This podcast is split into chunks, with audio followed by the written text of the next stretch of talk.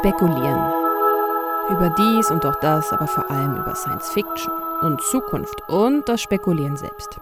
Unter dem Titel Zukunftsaussichten, eine Unkonferenz spekulativen Fabulierens, fand im Frühling ein Wochenende ungerichteten Austausch im literarischen Kolloquium Berlin am Wannsee statt. Dazu eingeladen hatten das Kapselmagazin und der Lyriker Tim Holland. Mit dabei waren elf Autorinnen aus den unterschiedlichsten literarischen Feldern. Daraus entstanden ist die Anthologie Kollaps und Hope Porn, erschienen im Maro Verlag. Was hat das Zusammentreffen angestoßen?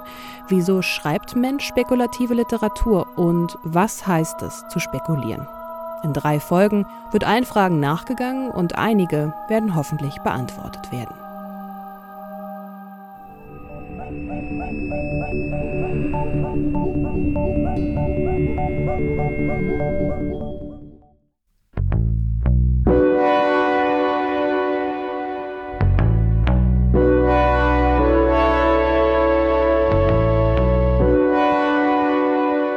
Aus diesen dämlichen menschlichen Konzepten rauszukommen von Steuern oder Elektromobilität. Es wirkt es ist einfach alles so absurd. Ungefähr hier haben wir die erste Folge des Kapsel-Podcasts mit dem Autoren Rudi Nuss beendet. Ja, das ist auch das Problem in der Stressgesellschaft, dass wir denken, oh, ich will ein Stein sein, ich will eine Landschaft sein. Aber das ist ja auch, das, das wollen ja auch so viele Menschen jetzt. Und das hier, das ist ein fantastischer Ausgangspunkt für Folge 2. Die hört ihr gerade.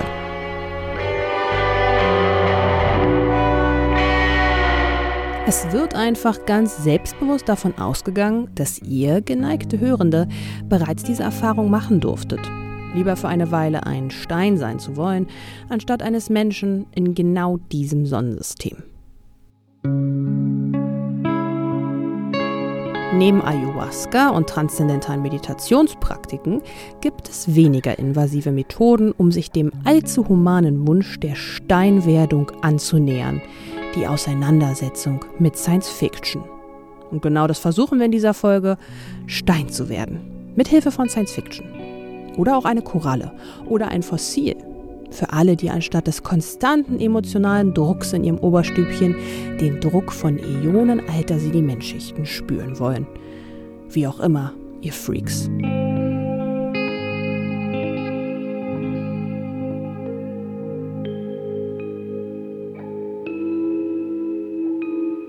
In der ersten Folge hatten wir dieses Spielfeld ja bereits beackert. Science Fiction im Einsatz, um unbekannte Gedankenräume und Subjektivitäten aufzumachen.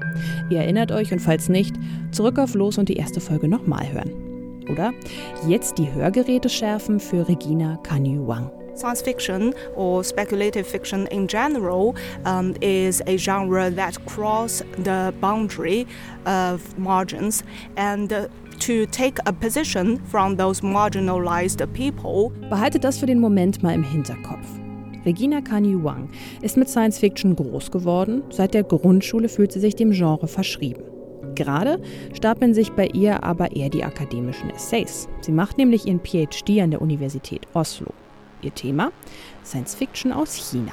Just to, to think outside of, okay, our current society is this, and to think outside of the box, to think about those people that have been historically marginalized. Es reicht doch einfach mal mit Geschichten über Menschen, die fremde Planeten entdecken, entdecken auf dieselbe Art wie Kolumbus Amerika entdeckt hat, die dann da hängen bleiben und die indigene Art mit ihrem Menschsein nerven. Es geht halt immer so um menschliche Besiedlung von anderen Planeten und wo es dann irgendwie gar nicht so um die Beschaffenheit geht, sondern doch immer nur um dieselben Intrigen und alles, was auf der Erde auch sein könnte eigentlich. Irgendwelche Kriege und Handelsgeschichten und so. Und gerade deswegen ist so eine definitorische Sicht auf Science Fiction wie die, die uns Regina gegeben hat, zentral für unser kleines Vorhaben in dieser Folge. Und marginalisierte Perspektiven schließt an dieser Stelle auch Steine ein. Und ganze Landschaften. Ja, ich kann mir eigentlich Utopien fast immer nur ohne Menschen vorstellen. Das haben Anja nicht gemein. Die stelle ich euch mal eben vor.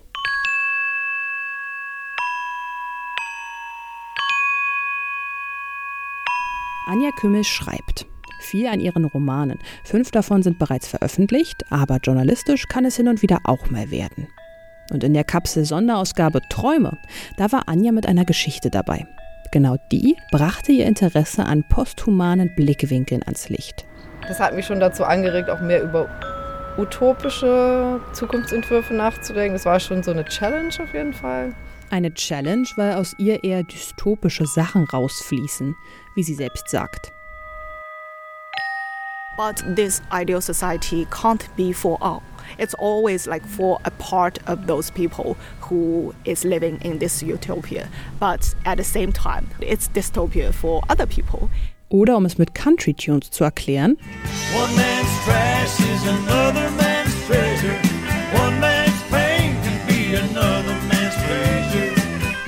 Danke, Marty. Ich meine, hat mal jemand die ganzen Drachen, Exoplaneten oder Rußmännchen zu Wort kommen lassen, die unter den Wahnvorstellungen der menschlichen ProtagonistInnen leiden mussten? Die eigene Existenz darauf reduziert, der Menschenfigur stets aufopfernd zu helfen oder gar zu dienen. Utopie für die einen, Dystopie für viele andere. Das trieft auch vor realpolitischen Implikationen.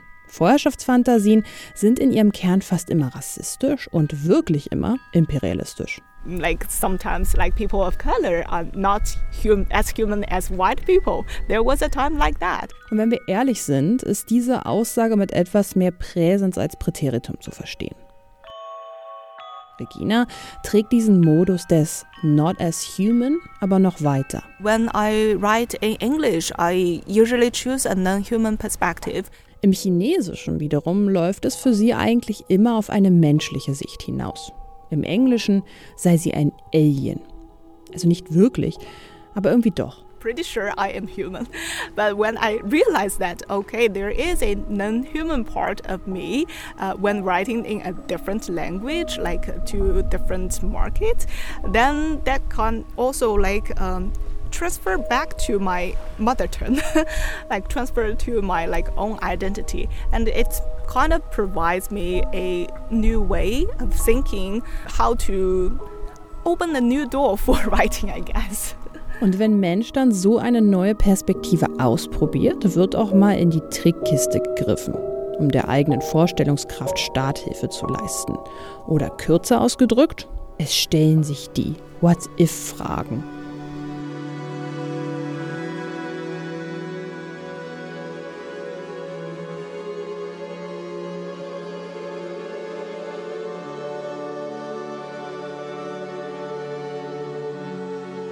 Wenn Elon Musk sich What-If-Fragen stellt, ist es gruselig im besten, existenzgefährdend für einen Landstrich in Brandenburg im schlimmsten Fall. Aber wenn sich nun dieser Landstrich in Brandenburg, nennen wir ihn einfach mal Grünheide, What-If also mit Was wäre wenn Fragen beschäftigen würde, das wäre doch gleich eine ganz andere Hausnummer.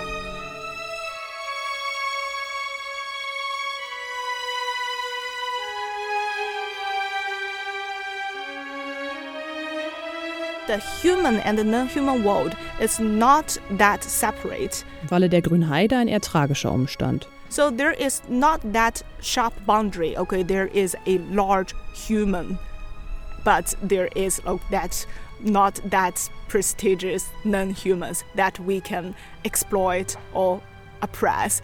Uh, in many of those like indigenous cosmologies, like non-Western cosmologies, uh, we are like co-living and coexistent from the very beginning. Ist ja auch nicht so, als würden AutorInnen hier unerschlossenes Terrain betreten. Die Grundannahmen der Philosophie der Indigenous Cosmologies, die Regina da angesprochen hat, kommt einem westeuropäischen Publikum wahrscheinlich erstmal sehr mystisch vor, um es freundlich auszudrücken. Aber die Annahme, dass das Universum ein kontinuierliches Geflecht ist, das alles und jeden durchzieht und verbindet, das führt uns einen großen Schritt weiter zu unserem Vorhaben der Steinwerdung und zu neuen Erzählungen im weiten Feld der spekulativen Literatur.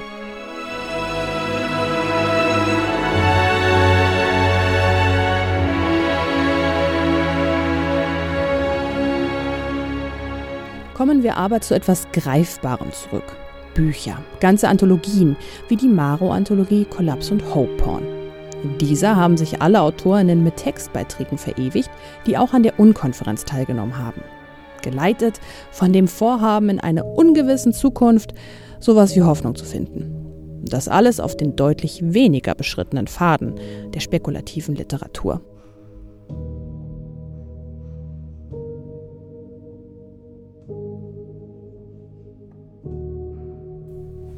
Ich meine damit, dass euch in der Anthologie weniger klassische Science-Fiction-Kurzgeschichten erwarten, sondern zum Beispiel ein Chor alleinerziehender Väter, die nach neuen Strategien der familiären Bindungen abseits nuklearer Elementarverbindungen suchen. Um ja einfach mal direkt die Autorin Svenja Viola Bungarten zu zitieren. Oder Anna Hetzer, die habt ihr in der ersten Folge kennengelernt. Die macht einen Streifzug durch verschiedene Arten von Schaum. Und Anjas Geschichte, darin kommt eine religiöse Aliensekte vor. Und Rudi Nuss, previously heard in Folge 1, bei dem dreht es sich um den Sexual Transmitted Mond. Buchteaser over. Was die Beiträge aber eint, ist, dass sich alle von Fantastik haben leiten lassen. Das lässt sich auch gut übernehmen, auch wenn Mensch nicht fantastische Geschichten schreibt. Oder ihr macht es wie Regina und fangt an, fantastische Elemente in Wissenschaftstexten zu suchen. Humanity works can actually provide us more inspirations um, to really think outside of the current mode of the society, like what is other possibilities outside of capitalism, for example.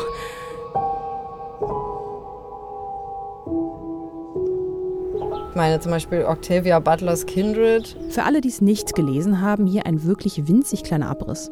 Kindred erschien 1979 und erzählt von der schwarzen Schriftstellerin Dana, die aus den 70ern in die Vergangenheit geworfen wird und dort den Horror der Sklaverei an ihrem eigenen Körper erfährt. Da kann man sich auch fragen, wieso ist denn das eigentlich Science Fiction? Eigentlich passieren da nur unerklärliche Zeitreisen. Das könnte auch eine Erzählung über transgenerationale Traumata sein. Da kommt keine Zeitmaschine drin vor.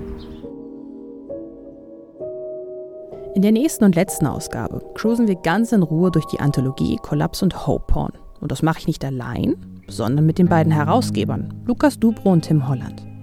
Und an dieser Stelle überlasse ich Kadaver das Wort oder eher den Klang. Wir hören uns. Gesprochen und geschrieben von Sophie Warmbrunn. Musik von Kadaver, eine gemeinsame Produktion vom Literarischen Kolloquium Berlin und dem Kapsel